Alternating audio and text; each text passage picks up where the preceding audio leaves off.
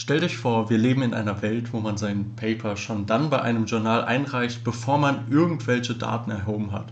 Wo das Paper auch schon akzeptiert werden kann, bevor man irgendetwas ausgewertet hat und wo man später das Paper auch publizieren kann, egal was an Ergebnissen rauskommt. Das klingt wie ein Traum und über diesen Traum sprechen wir heute.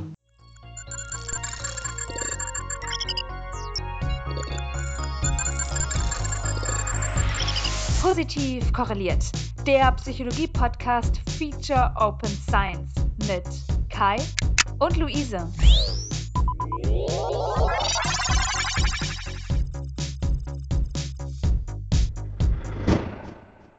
Und damit herzlich willkommen zurück bei Positiv korreliert, der Open Science Staffel. Wir sind heute in der Folge 7 äh, zusammen mit Roman Pricker. Hallo Roman. Hallo Kai, danke für die Einladung. Ja, schön, dass du dabei bist und heute mit uns über das Thema Registered Report sprichst. Du bist Assistant Professor in Organizational Behavior an der Maastricht University. Erzähl uns doch mal ganz kurz so, was du so forschst. Ja, danke Kai. Ich, äh, ich forsche zu, ich sag mal, ein gewisses äh, breites Potpourri. Ich, ich, bin ja auch Psychologe von Hause aus und schaue mir hauptsächlich an, wie sich Menschen, aber inzwischen auch andere Agenten, also Roboter, KI, am Arbeitsplatz gegenseitig beeinflussen. Das kann in, in Führungs- und Teamkonstellationen sein, es kann aber auch in Extremsituationen wie Zeitdruck sein und ich habe in meiner Forschung auch einen starken äh, methodischen Aspekt. Das heißt, ich mache sogenannte auch Meta- oder Open Science Forschung, über die wir auch heute reden möchten. Also ich forsche darüber, wie man eigentlich so forscht und wie man gut forscht. Sehr spannend, sehr spannend. Und äh, bevor wir jetzt richtig ins Thema reinstarten, habe ich noch ein paar kleinere Fragen für dich dabei, sogenannte Rapid Fire Questions, bevor wir richtig durchstarten. Ähm, kannst einfach ganz kurz antworten. Bist du bereit? Ja, freue mich drauf. Sehr gut. It's game time. Was bevorzugst du, den Methodenteil oder den Ergebnisteil in einem Paper? Methodenteil. Einleitung oder Diskussion? Einleitung. Bevorzugst du Poster, Präsentation oder Workshops? Äh, Workshops. Querschnitts- oder Längsschnittsdaten? Ich mache mehr Querschnitt, Längsschnitt ist eigentlich besser. Und noch eine letzte Frage, lieber Registered Report oder Präregistrierung? Ganz klar Registered Report. Okay, spannend. Und dann noch einen letzten Satz, den du gerne äh, vervollständigen kannst. Für mich ist Open Science Punkt, Punkt, Punkt. Ganz klar der Weg, gute und hochqualitative Forschung zu machen und der Zukunftsweg, wie die meiste Forschung gemacht wird und gemacht werden sollte. Sehr spannend. Du hast jetzt gerade eben schon gesagt, okay, Registered Report bevorzugst du sogar über Präregistrierung. Und Präregistrierung war bisher immer so das Thema, worüber wir super gerne im Podcast gesprochen haben hier. Äh, ganz viele Vorteile, die wir in der Präregistrierung erkannt haben. Jetzt heute ein neuer Begriff, Registered Report. Was ist das denn überhaupt?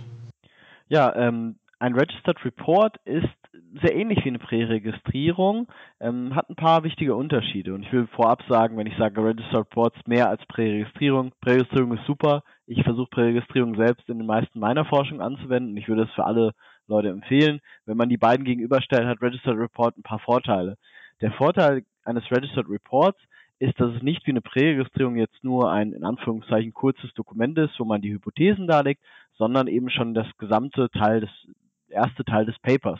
Also man schreibt die Einleitung, man schreibt die Hypothesenentwicklung und die Hypothesen und den Methodenteil, aber den Methodenteil sozusagen in, in als Zukunftsmusik. Also ich werde das machen von so und so vielen Teilnehmern, die Daten erheben ähm, und so und so die Daten analysieren. Ähm, der große Vorteil eines Registered Reports im Gegensatz zu einer Präregistrierung ist, dass man ähm, Peer Review bekommt beim Registered Report. Das heißt, man sendet es an ein Journal und dort gibt es Experten im Idealfall, die einem Feedback geben auf den eigenen Entwurf und sagen können, nee, die Anzahl an Teilnehmern reicht nicht, ähm, man braucht vielleicht ein anderes Messinstrument, eine andere abhängige Variable. Hier fehlt, ihr habt einen wichtigen Moderator oder eine wichtige ähm, Analyse übersehen, um vielleicht alternative Erklärungen auszuschließen. Und der große Vorteil darüber im Verhältnis zu einer Präregistrierung ist, Präregistrierung ist super, die kann man nach außen hin zeigen, die kann man auch für sich selbst machen, um wirklich sozusagen die Researchers Degrees of Freedom zu verringern. Aber man kriegt im Normalfall ähm, kein Feedback darauf. Also es gibt Ausnahmen, wie in der letzten Folge von mit, mit, mit Steffi Müller, ähm, wo es, wo man das bestimmte Aspekte hinschickt. Aber im Normalfall macht man eine Präregistrierung, denkt, okay, so mache ich das jetzt, ich glaube, das ist gut. Und dann hängt man daran in Anführungszeichen fest, obwohl es natürlich kein ne, Plan a Prison. Aber man muss jetzt mit der Präregistrierung in dem Sinne leben, dass man sie jetzt nicht komplett ändern kann. Ganz neue Variablen, ganz andere Aspekte. Beim Registered Report kann man eben Feedback bekommen von Experten und hat im Idealfall dann vielleicht sogar schon diese Akzeptanz, die In-Principle Acceptance, die einem garantiert, dass man ähm, das Paper publizieren kann, unabhängig davon, was im Endeffekt dann rauskommt. Wow. Okay, das ist schon mal äh, sehr spannend. Bei dem Thema Präregistrierung, den Mythos, äh, den wir in der Folge damals auch schon besprochen hatten und das, was ich sehr oft dazu höre, ist, dass eine Präregistrierung doch super viel Aufwand ist und das Leben als Forscher oder Forscherin nur noch aufwendiger macht. Jetzt sprichst du heute über Registered Reports und es klingt ehrlich gesagt nach noch mehr Aufwand.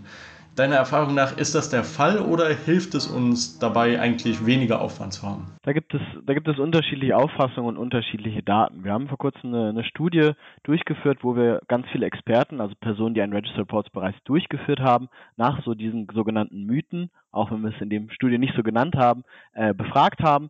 Und da gab es ein etwas heterogenes Bild bezüglich des Aufwands. Manche haben gesagt, ja, es war mehr Aufwand, was eben damit zusammenhängt, dass viele Reviewer ihre eigenen Ideen mit reinbringen und sagen, okay, hebt da noch mehr Daten und noch mehr und noch mehr. Ähm, viele haben aber auch gesagt, nein, der Aufwand ist gleich, ähm, er verschiebt sich nur. Du musst eben viel mehr Aufwand einbringen, bevor du die Studie erhebst. Ja, schon wirklich sicher sein, es muss alles sattelfest sein, die Syntax muss stehen, alle Überlegungen zu Kontrollvariablen, Ausschlusskriterien. Das muss man alles schon vorher machen. Wenn aber irgendwann die Acceptance kommt, ist es eigentlich nur Plug and Play. Man lässt es laufen und macht alles so, wie geplant ist. Ähm, das heißt, in manchen Stellen und manchen Journals ist es vielleicht mehr Aufwand, in manchen nicht.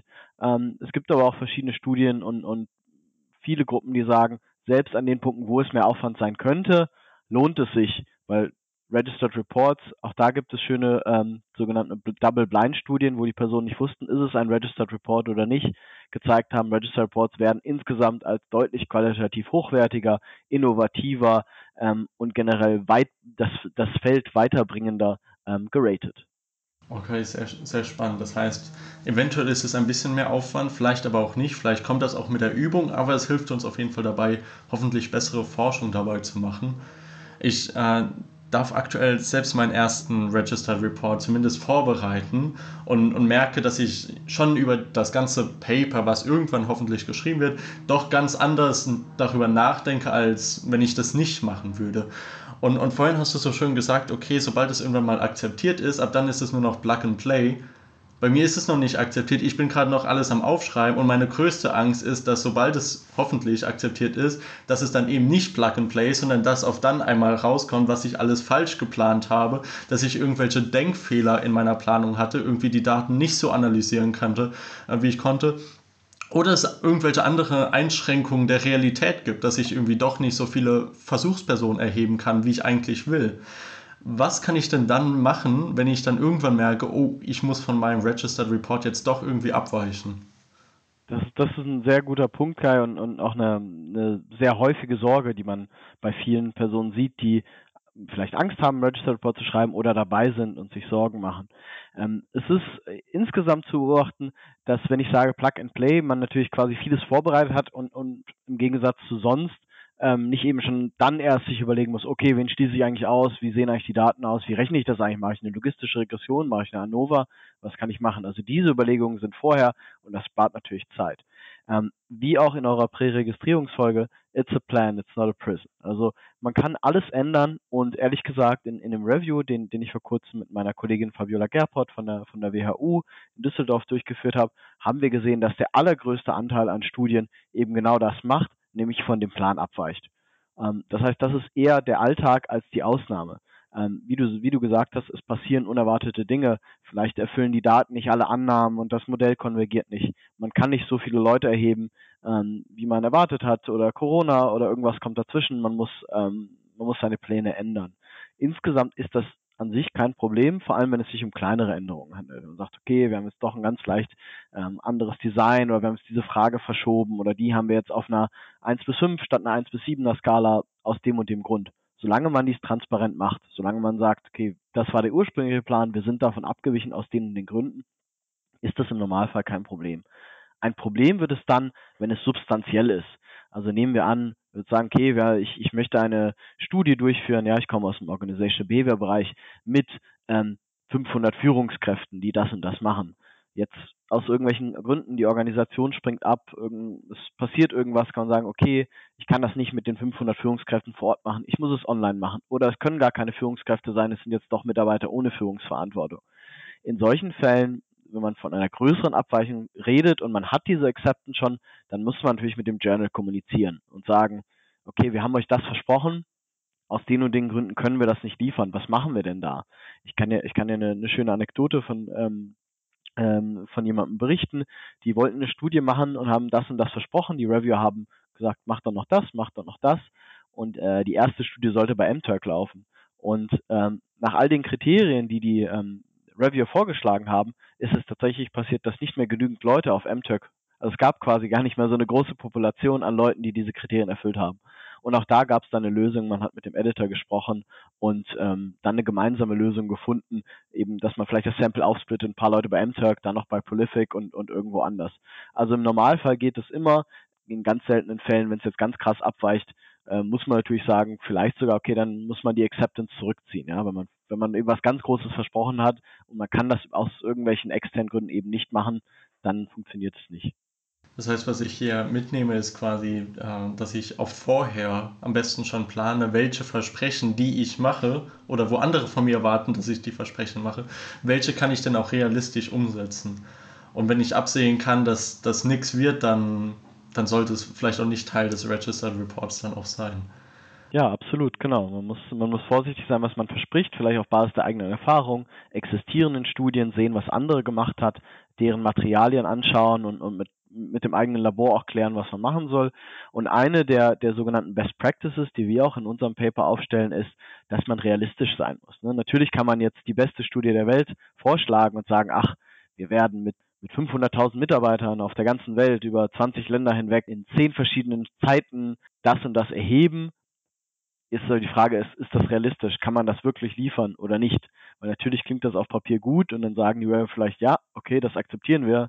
Wenn man dann aber feststellt, oh, eigentlich habe ich gar nicht die Ressourcen und die Kontakte, das durchzuführen, das geht natürlich nicht. Also da sollte man auch realistisch und fair sich gegenüber, aber auch dem Journal und, und den, äh, der Zeit der Reviewer sein. So, das Ziel der Präregistrierung, auch wenn Präregistrierung und Register Report ziemlich ähnlich klingen, die Ziele, die ich sehe, sind doch ein bisschen anders. Bei der Präregistrierung geht es ja häufig darum, so ein bisschen den questionable Research Practices irgendwie entgegenzuwirken, über die wir auch eine Folge gemacht haben da geht es quasi darum, dass wenn ich irgendwelche Daten habe, dass ich nicht sage, das war, von immer, das war schon immer meine Hypothese, klassisches Hacking zum Beispiel. Beim Registered Report hingegen geht es ja quasi auch so ein bisschen darum, so diesem Problem des Publication Bias so ein bisschen entgegenzuwirken. Das heißt, wie ich vor dem Intro auch schon gesagt habe, okay, ich habe jetzt irgendwie diese Studie entwickelt, die ist akzeptiert und egal, was jetzt an Ergebnissen rauskommt, diese Studie wird akzeptiert. Mm, ist das jetzt mehr Illusion als Realität oder wird das jetzt auch wirklich veröffentlicht, auch wenn meine Ergebnisse komplett langweilig und nicht signifikant ist? Ja, das, das ist ein guter Punkt und das ist das ähm, auch eine Sorge von allen ähm, Seiten, von den Autoren, was ist, wenn nichts rauskommt, auch von den Journals, was passiert jetzt, wenn, wenn wir jetzt nur, wenn nichts rauskommt, wir publizieren jetzt hier Paper, die alle langweilig in Anführungszeichen sind. Ähm, da gibt es auch Daten dazu. Anne, ähm, Anne Scheel ähm, eine, eine Forscherin hier, die ich glaube inzwischen in Amsterdam ist, eine schöne Studie veröffentlicht, wo die gezeigt haben, ja, tatsächlich ist die Anzahl der bestätigten Hypothesen deutlich geringer. Wenn ich mich recht erinnere, glaube ich, waren es 96 Prozent bestätigte Hypothesen in regulären Studien, das, was wir kennen. Alles ist natürlich so, wie ich vermutet habe. Und dann, ich glaube, 44 Prozent nur bestätigte Hypothesen in Registered Reports, also nicht mal die Hälfte. Das heißt, da sehen wir tatsächlich einen großen Unterschied. Und hier geht es wirklich auch um, um akzeptierte und publizierte Registered Reports. Ähm, das heißt, es scheint tatsächlich so zu sein, dass Journals das publizieren dann im Endeffekt, ähm, was ja natürlich auch der Sinn des Registered Reports ist, den Publication Bias zu ähm, verringern. Wo ich vielleicht noch eine Ergänzung machen würde, Kai, ist eine, eine andere, ein anderer Punkt hier, ich glaube auch Questionable Research Practice sollen auch damit adressiert werden.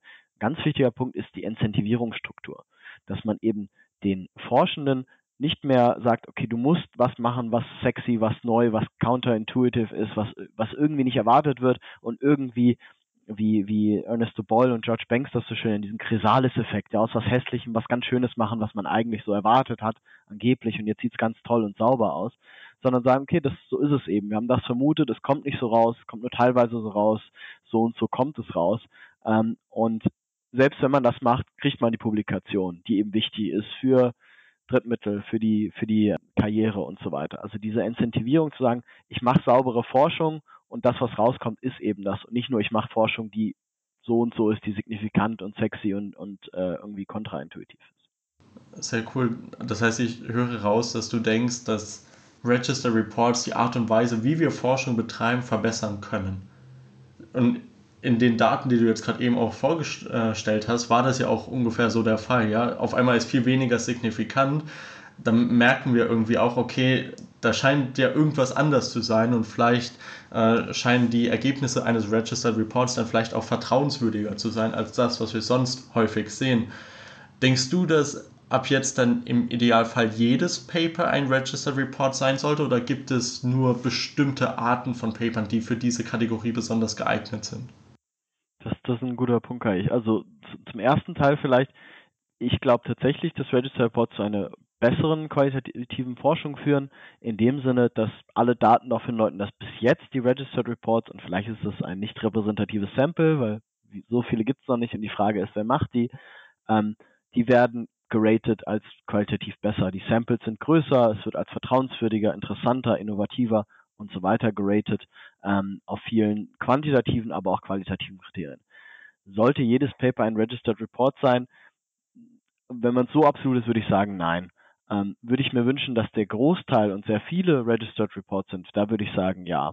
Ein Registered Report macht umso mehr Sinn, je planbarer die Studie ist, desto weniger Unvorhersehbarkeiten dort sind. Natürlich hat jede Studie Unvorhersehbarkeiten, aber es gibt Studien, ich meine jetzt mal ein Extrembeispiel, eine qualitative ethnografische Studie, wo man sich in, in irgendein Dorf im globalen Süden reinsetzt und dort Interviews macht, aber welche und wie viele und man schaut mal, das ist alles noch unklar und entwickelt sich im Laufe des Forschungsprojekts. Wahrscheinlich ist dafür ein Registered Report, auch wenn es Registered Reports zu qualitativen Papern gibt, tatsächlich nicht ideal. Ähm, einfach weil man sagen, weil der Register Report im Prinzip so aussehen würde, naja, ich fahre mal dahin und dann schaue ich mal und ich weiß auch nicht, was passiert. Je kontrollierter das Setting ist, ähm, viele Leute nennen Experimentalstudien, aber auch eben online, vielleicht Fragebogen, korrelative Studien, wo man weiß ungefähr, was passiert, wo es nicht so viele ähm, sozusagen Pfade gibt, in welche Richtung es gehen könnte, umso mehr ist ein Registered Report geeignet. Ein weiterer Punkt ist sicherlich die Timeline. Es müssen natürlich Projekte sein, die zu irgendeinem Zeitpunkt starten können und, und ein bisschen mit Vorlauf planbar sind, ähm, weil man ja nicht weiß, wann kommt die In-Principle Acceptance, wie viele Runden dreht man mit den Reviewern, wie, wie lange braucht man, um deren Wünsche zu adressieren. Und das ist natürlich schwer. Stell dir vor, wie gesagt, in, in unserem Feld, man arbeitet mit einer Organisation zusammen und die sagen, hey, wollt ihr uns unterstützen, mitmachen bei einer Mitarbeiterbefragung, die startet aber in drei Wochen naja, da, davor kriegt man jetzt keine Zusage äh, für einen Registered Report und dann muss man eben die Studie dann eben so publizieren, wie sie ist, äh, versuchen, ohne dass es ein Registered Report ist. Also ich würde sagen, für die meisten Studien in unserem Feld würde es gehen. Es wäre auch schön, wenn das so wäre. Das heißt natürlich nicht, dass jede Studie ein Registered Report sein kann oder muss. Wie sieht das denn äh, aus aus der Sicht eines Reviewers? Ich weiß nicht, ob du selbst schon mal einen Registered Report reviewed hast als Reviewer, aber ist das nicht auch mehr Aufwand, so quasi für diesen ganzen Review-Prozess, auch als Reviewer oder als Editor? Oder freut man sich eher, wenn man bei einem Register Report dabei ist, weil man nicht die Daten so bekommt, wie die Studie erhoben wurde, sondern vielleicht auch noch so ein bisschen mithelfen kann am Studiendesign? Ja, das, das ist interessant. Du hast jetzt gerade gesagt, oder. Und ich, ich würde das oder durch ein und ersetzen. Ist es mehr Aufwand für die Editoren und die, und die Reviewer? Von dem, was wir jetzt sehen, ja. Ähm, auch da muss man natürlich wieder sagen, es ist auch was Neues, Ungewohntes. Vielleicht ändert sich das, wenn man eben nicht 5, 10, 20, sondern irgendwann mal nur Registered Report oder hunderte davon gereviewt oder edited hast, ändert sich das. Aktuell sagen viele, für die Review und Editor ist es durchaus mehr Arbeit. Ja. Gleichzeitig berichten sehr viele davon und wir haben in unserer Studie auch knapp 60 Personen befragt, die schon mal einen Registered Report äh, im, im Bereich Management und Organization Behavior schon mal gereviewt oder edited haben. Die sagen, es macht aber auch sehr viel Spaß. Es ist kollaborativ. Man kann mitwirken. Man kann nicht nur wie sonst als Reviewer sagen, das habt ihr falsch gemacht, das habt ihr falsch gemacht, schlechte Analyse, schlecht gemessen, zu wenige Leute, so und so und so, sondern man kann sagen, hey, auf Basis meiner Expertise wäre es gut, wenn ihr das macht oder ich habe schon mal eine Studie durchgeführt, das, das ist schiefgelaufen, berücksichtigt das doch, bevor ihr die Studie macht. Und so reviewt man am Ende dann natürlich ein deutlich schöneres Paper, wenn man eben viele ähm, Probleme schon vorher adressiert hat. Ich glaube, ein, ein ganz wichtiger Punkt dort und eine Lernerfahrung ist, auch das haben wir gehört, dass dort noch mehr Training braucht für Reviewer und Editor. Und in dem Sinne, dass man als Reviewer natürlich immer vorschlagen könnte, um mal an mein Anfangsbeispiel zurückzugehen, ach, du willst eine Studie mit 500 Führungskräften in den USA machen, mach doch eine mit 5000 in USA, Deutschland, Holland und, und Singapur. Ähm, und da muss man ja auch realistisch sein und sagen, können das die Autoren stemmen, sollten die das stemmen? Oder sollte man dann sagen, nee, also so wie ihr die Studie macht, finde ich sie gut oder nicht gut, aber ich werde jetzt nicht irgendwelche äh, übermäßig unrealistischen Forderungen stellen. Wir haben viel gesprochen quasi über den gesamten Forschungsprozess, wie so ein Register Report aussieht. Mm, wenn ich jetzt Psychologie studiere im Bachelor oder im Master, dann werde ich A wahrscheinlich noch nicht so viele Registered Reports lesen, weil es noch nicht so viele davon gibt und B ist die Wahrscheinlichkeit auch nicht so hoch, dass ich an einem jetzt aktiv beteiligt bin. Denkst du, es ist trotzdem jetzt schon ein relevantes Thema für Studierende und falls ja, wie sollte ich mich damit auseinandersetzen? Und wie erreicht das jetzt bitte uns Studis? Ja, absolut. Also erstmal würde ich, würde ich sagen, es ist interessant, dass in einigen der Paper, die wir gereviewt haben, tatsächlich schon Bachelor- oder Masterstudenten mit als Autoren waren, die eben viel in einem Projekt äh, mitgearbeitet haben. Eigentlich ist ein Registered Report nicht so was Ungewöhnliches oder Neues. Viele unserer Bachelor- und Masterarbeiten laufen ja im Idealfall genau nach diesem Prinzip. Man erstellt einen Plan, bevor man die Daten erhoben hat. Man überlegt sich, was werde ich machen, wie werde ich die Daten analysieren und dann sammelt man die Daten. Also eigentlich eignet sich vielleicht auch, und das sehen wir öfters mal, auch mal ein Bachelor- oder Masterwork vielleicht sogar doch für eine Publikation, also einfach vielleicht auch mal mit dem Professor, Professorin sprechen, ob das vielleicht sogar eine Op Option ist, um sich da frühzeitig Feedback zu holen. Ansonsten ist es natürlich ein Modell, da deuten die darauf hin, was Zukunft hat, was immer mehr kommt. Und da ist es wichtig für Studierenden auch früh zu unterscheiden, okay, wenn jetzt hier in diesem Projekt alles, das ist kein Register Report und hier ist alles bestätigt, hm, und wie ist das Sample und wie sieht das aus, wie vertrauenswürdig ist das, kann ich mit dem leben? Und dann vielleicht zu unterscheiden, welche Aussagen sind hier vielleicht stabiler äh, und vertrauenswürdiger, ähm, die eines Register Reports oder nicht. Also ich würde sagen, sowohl natürlich für diejenigen, die vielleicht eine akademische Karriere oder Publikation anstreben, aber auch generell für Studierende, die daran interessiert sind, mit Studien zu arbeiten, Studien zu lesen, auf deren Basis Seminare, ähm, Bachelor-Masterarbeiten zu schreiben, die vertrauenswürdig sind. Die sollten sich mit dem Thema auseinandersetzen. Ähm, und ich äh, ja, sehe und hoffe, dass, dass, dass das auch mehr der Fall ist. Mega cool. So habe ich echt gesagt noch nie drüber nachgedacht, aber jetzt, wo du es gesagt hast, hast du recht. Eine Abschlussarbeit ist eigentlich in mehr Fällen, als es nicht der Fall ist, eigentlich ein Registered Report, weil man quasi alles vorher abspricht und dann aufschreibt und es wird dann zwar nicht in einem Journal veröffentlicht, aber eben als Abschlussarbeit. Mm, und vielleicht nimmt das dann auch vielen Studierenden die Angst, dass vielleicht was nicht Signifikantes rauskommt und dass das die Abschlussarbeit äh, verschlechtert, was in den meisten Fällen, äh, denke ich, auch absolut nicht der Fall ist. Ich habe noch eine letzte Frage für dich. Wir haben sehr viel so über die positiven Seiten von Registered Reports gesprochen und dass es wichtig ist und auch für die Forschung wichtig ist. Mm, mich würde interessieren, jetzt quasi angenommen, dass es sich in der Zukunft noch stärker ausbreiten wird. Was sind so vielleicht auch so ein paar Gefahren oder worauf muss man auch so ein bisschen aufpassen bei Registered Reports? Ja, das, das, ist, ein, das ist ein wichtiger Punkt, Kai.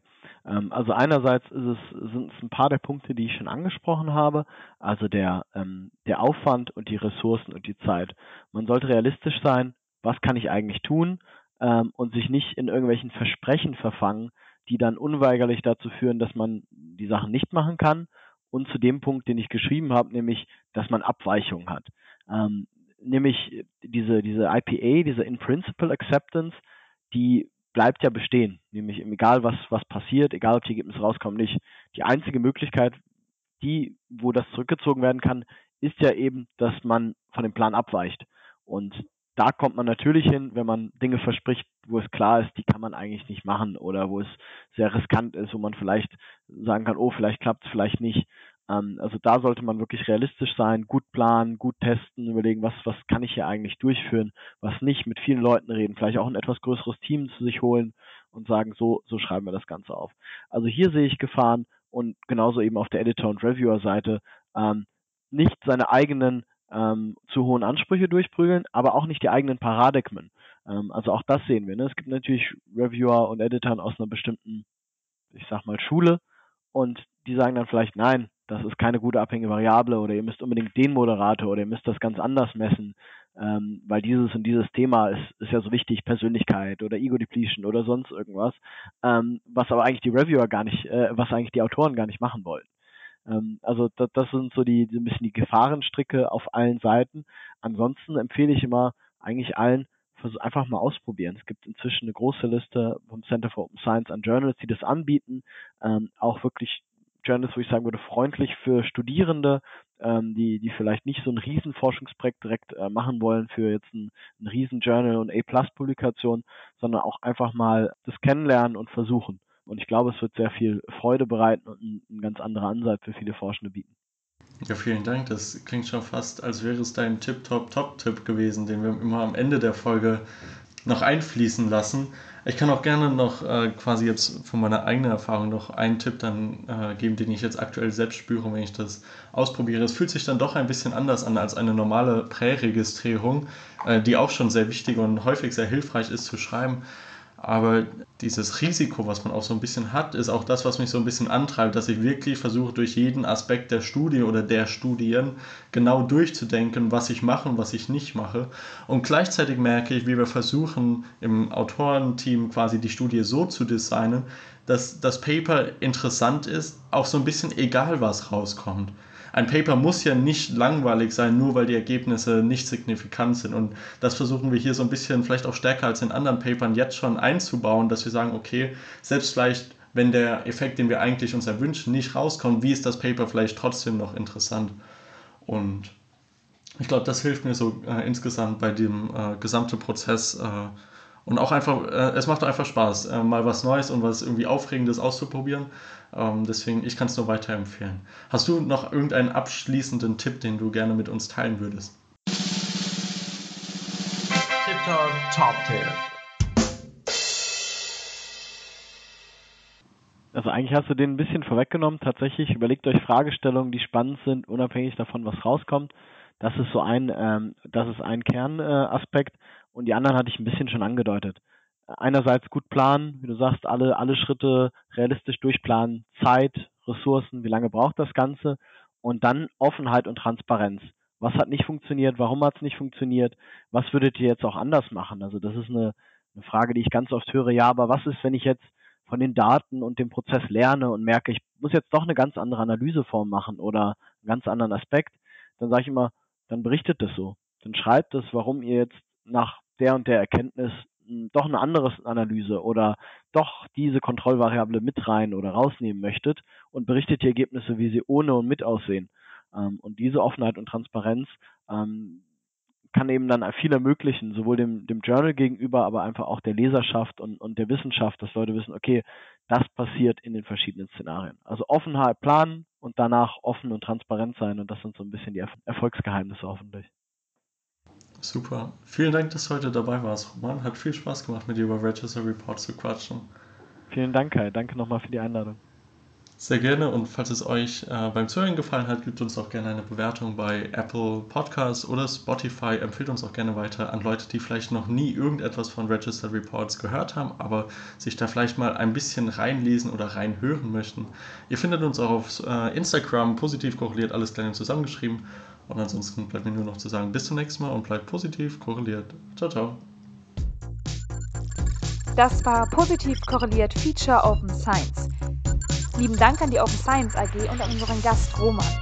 Heute in der Moderation Kai Krauter. Produktion Kai Krauter und Luise Hönig. Postproduction und Schnitt Helena Nela und Luise Hönig. Und Musik von Schlaraffel. Wir freuen uns bis zum nächsten Mal.